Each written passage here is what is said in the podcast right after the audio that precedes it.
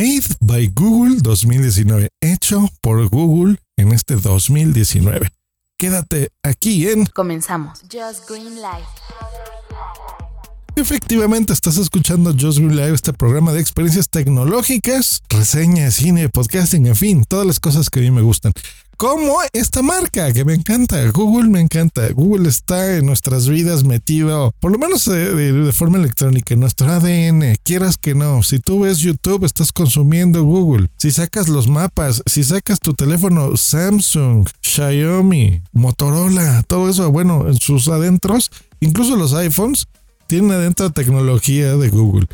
Y aquí hay algo muy curioso, miren, eh, hay muchas compañías de software, les voy a mencionar, por ejemplo, no sé, Apple, que han hecho un software tan bueno que de repente tienen que sacar un hardware que responda a, a la funcionalidad primaria de ese software. Les explico, por ejemplo, creo yo que el éxito de Apple es sin duda su software los programas con los que funciona el hardware. Por ejemplo, a mí, eh, usuario de computadoras, yo utilizo de las dos, tanto Windows como Mac OS. La verdad es que Mac OS es muy sencillo y es poderoso y funciona muy bien. Las Mac son mis computadoras favoritas.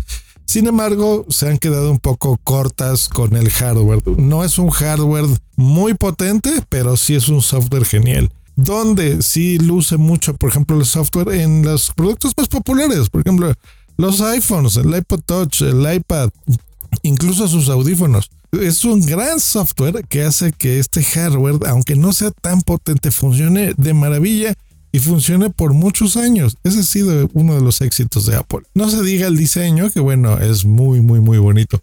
Google ha hecho lo propio. Google ha hecho que su compañía de software se haya diversificado y no solo se quede la gente con el buscador, por ejemplo, ¿no? Que lleva su nombre. Por eso han cambiado incluso de, de, naming, ¿no? Con Alphabet, por ejemplo, que bueno, no les ha funcionado muy bien porque todos seguimos pensando en Google como la empresa, no tanto como Alphabet. Pero bueno, ¿qué es lo que han hecho ellos? Pues bueno, tienen estos softwares de inteligencia artificial, de búsqueda, tienen Google Chrome, tienen la Internet, básicamente eh, ellos son la Internet en, muchos de los casos. Entonces, tú necesitas aparatos para poderte conectar a, a esta Internet, para poderte comunicar, interactuar y divertirte con este software, con esta Internet. Entonces, bueno, se necesita hardware. ¿Qué tipo de hardware? Bueno, necesitas, por ejemplo, un teléfono para poder eh, conectarte con todos los servicios. Entonces, pues bueno, ¿por qué no saca tu propio teléfono? Eso se llama el Google Pixel. Necesitas oír tus podcasts, ¿verdad? Para escuchar esta maravillosa voz que Dios me ha dado. y gracias a los podcasts que nos permiten estar dentro de tu cerebro, pues bueno, a lo mejor sacas unos audífonos ya de esta década que son bots, ¿no? Son de tipo bots que son chiquititos y cables, por supuesto, inalámbricos que te los metes en los oídos. Bueno, le llamas Google Pixel Bots, que también presentaron el día de ayer, que estás en tu oficina y casa y ya estás harto de que tu router falle. Bueno, se inventaron las redes mesh de las cuales ya les he hablado en este podcast. Y bueno, ¿por qué no? Vamos a hacerle branding a todo esto, vamos a cambiarle el nombre y bueno, presentan su Google Nest Wi-Fi con el cual te puedes conectar en casa o en oficina de forma muy eficiente. Y por qué no, pues ya que lo vas a tener ahí, pues vamos a ponerle una bocina y vamos a hacer que también puedas poner música, podcast y controlar, ¿por qué no, tu casa? Que lo tuyo no son los teléfonos, sino las computadoras. Bueno, pues en una computadora vamos a ponerte una laptop con el Google Pixel Book Go. Eso, pues eso es lo que lanzaron, así que adiós. Pero no, vamos a ahondar un poquito más en cada una de las cosas. Eh, bastante rápido. Los Pixel Bots. Uno, el diseño mm, extraño. No me convence del todo. Los colores tampoco, porque es blanco. Eh, había un verdecito como crema. Entonces, meterte en los oídos es muy visible. Yo prefiero que sean más discretos. Como mis Galaxy Bots que me encantan. O los de Xiaomi también, que, es un éxito y son preciosos y son muy baratos. Estos un poco caros, 180 dólares, 179 euros, depende de donde vivas, lo compras 3 mil pesos en México, es lo que costarán. ¿Qué es lo que tienen de nuevo? Bueno, una distancia encanijada entre tu aparato donde lo conectes y tus audífonos. Entonces no necesita, no necesita estar tan cerca de tu aparato. Bueno, una cosa interesante, pero no es tan esencial.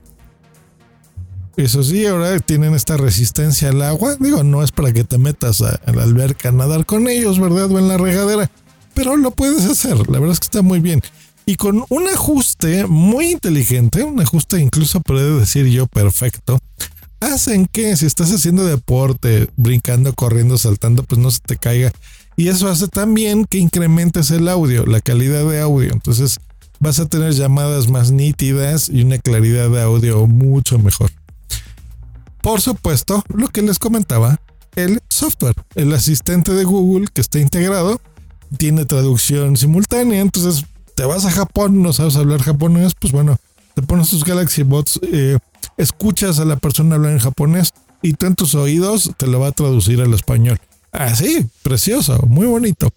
Videojuegos, esto es algo que no, no mencioné al principio. Bueno, Google Stadia. Esto es como lo que yo les conté en el episodio pasado para videojuegos. Entonces, en cualquier lugar donde tengas Chrome, o sea, tu computadora, tu televisión, tu teléfono, le conectas un control muy parecido al Xbox. Aquí la diferencia es que puedes comprar el control se llama Stadia Controller y jugar. ¿Cuál es la diferencia? Bueno, aquí ah, sí, juegos independientes, también juegos indies, pero también juegos de super ultra alta calidad. Por ejemplo, el Red Dead Redemption 2, que puede correr en 4K y 60 cuadros por segundo. Una maravilla. ¿Cuánto va a costar esto? 10 dólares mensuales. ¿Cómo le ven? Buen precio. Más caro que el de arcade, pero bastante bien. Algo que yo nunca le he entendido es el la laptop de Google, eh, ahora que se llama Google Pixelbook Go. Son bien bonitas, tienen colores muy bonitos, dan ganas de morderlos y, y acariciarlos de lo bonito que es. Pero funciona todo con el sistema operativo Chrome OS. La lógica de esto es, hay gente que hace todo su trabajo básicamente en, Internet y no necesitas un software de terceros, por ejemplo, como yo. Yo hago muchísimo, yo creo que el 80% de mi trabajo es solo Internet, o sea, estar navegando, viendo páginas, publicando cosas en blogs de clientes, revisando mails, pero también tengo que estar conectado, por ejemplo, con software de terceros que no necesariamente están en Chrome, por ejemplo, Skype o yo necesito Adobe Audition con el que estoy grabando este podcast en este momento editar cosas de clientes y ahí es donde pues también necesito Photoshop y también necesito InDesign y bueno, ahí es en donde yo ya no puedo trabajar con un Google Pixel, pero sí sé que tienen un precio súper atractivo, mucho, mucho más barato de la competencia. Eh, con este naming que les decía de, cambiar de nombre, pues bueno, Google pasa a ser eh, Google Home Mini, que es el dispositivo que, que compramos muchísimos cuando salió ahora llamarse Google Nest Mini. Entonces, esta marca que ya eh, era de Google, Google Nest, pues bueno, pasa a ser este como integración, digamos, en donde todo bajo Nest son dispositivos para escuchar música, para conectarnos a internet y para conectarnos al Google Assistant. Entonces, bajo este Google Nest, dos nuevos eh, aparatos se unen a todo esto, que es el Google Nest Mini, que es la bocina pequeñita, Ahora tiene un sistema de anclaje en la pared. Se escucha mejor. Sigue sin poderse conectar, ¿no? Con un jack 3.5 a diferencia del de Alexa. Entonces, bueno, desventaja. Ahí gana el de Alexa, pero la verdad es que es mucho mejor. En algunas cosas el, el, sistema inteligente, por ejemplo, yo a veces tengo que repetir tres veces la palabra Alexa para que me haga caso en algo.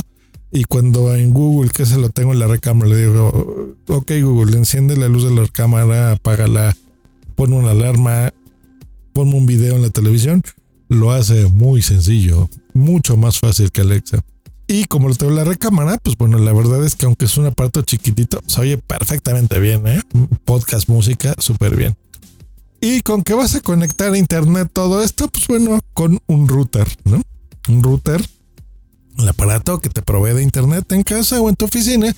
Así que bueno, integrémoslo todo bajo el nombre de Google Nest Wi-Fi, que es la primera renovación desde el 2016 que sacaron su primer sistema eh, versión Mesh, que ya saben que son estas redes súper ultra eficientes que realmente solucionan muchos problemas de conectividad. Desde que yo me pasé las redes Mesh, la verdad es que estoy encantado. No tengo que reiniciar el modem como antes a cada ratito para que funcione bien. Y por qué no, pues vamos a meterle el Google Assistant también. Entonces, puedes interactuar, tiene bocinas, tiene un buen sonido y puedes pedirle cosas a, Internet, a Google a través de este aparato. Y bueno, cerraron sin duda con una de las cosas más esperadas entre la gente que, fíjense, esto es, esto es muy curioso. La gente especializada, los que les gusta diseñar, no diseñar, reseñar cosas de tecnología y demás, saben y, casi todos ellos tienen el Google. ¿Por qué no me incluyo yo? Bueno, porque a mí no me gusta el diseño. La verdad es que es un diseño como muy infantil, como si fuera de maestra de kinder, ¿no? Aquí en México, como de cositas. E, e, esa es eh, una de las cosas que no me gusta. Dos, el precio. Son dispositivos caros, la verdad. ¿eh? Y eso es algo que no me gusta. Pero eh, ellos mismos hicieron una cosa muy inteligente que se llama Android One, que esos son los sistemas que yo tengo. Entonces, el Android One es prácticamente lo mismo que el Google Pixel a un mejor precio y esos son los teléfonos que yo utilizo. Pero si algo tienen estos de Google es que optimizan tanto el software y el hardware que les queda un producto muy bueno. Algo que siempre en Nvidia, mira, la mejor cámara de, los teléfonos han sido las de Google porque ellos hasta ahora tenían una sola cámara y con esa hacían de todo. Tomas, y, y, me refiero a de todo, por ejemplo, como teléfonos que tenían tres, ¿eh? O sea, eh, a esas calidades, efecto bokeh, este desenfoque así muy, muy bonito en retratos, fotografías nocturnas, de paisajes, macro, bueno, muy interesantes. Ahora, pues bueno, sacan estos dos modelos en su línea 4, el Pixel 4 y el 4XL, con cositas muy interesantes, pantallas AMOLED, un, un radar, eso está interesante. La idea es que gestos reconozcan tu, tus movimientos sobre el teléfono. Digamos, tienes el, teléfono en el escritorio, ¿no? Pones tu mano sobre el teléfono, haces el gesto, por ejemplo, como si estuvieses girando una perilla. Bueno, ahí podrías controlar el volumen arriba, abajo, o no sé, algo personalizado, que tú hagas el ejemplo, pero como, como cuando estás espantando una mosca, ¿no? Y bueno, que eso no sé, a lo mejor te cambie de canal en la televisión si lo tienes conectado por ahí.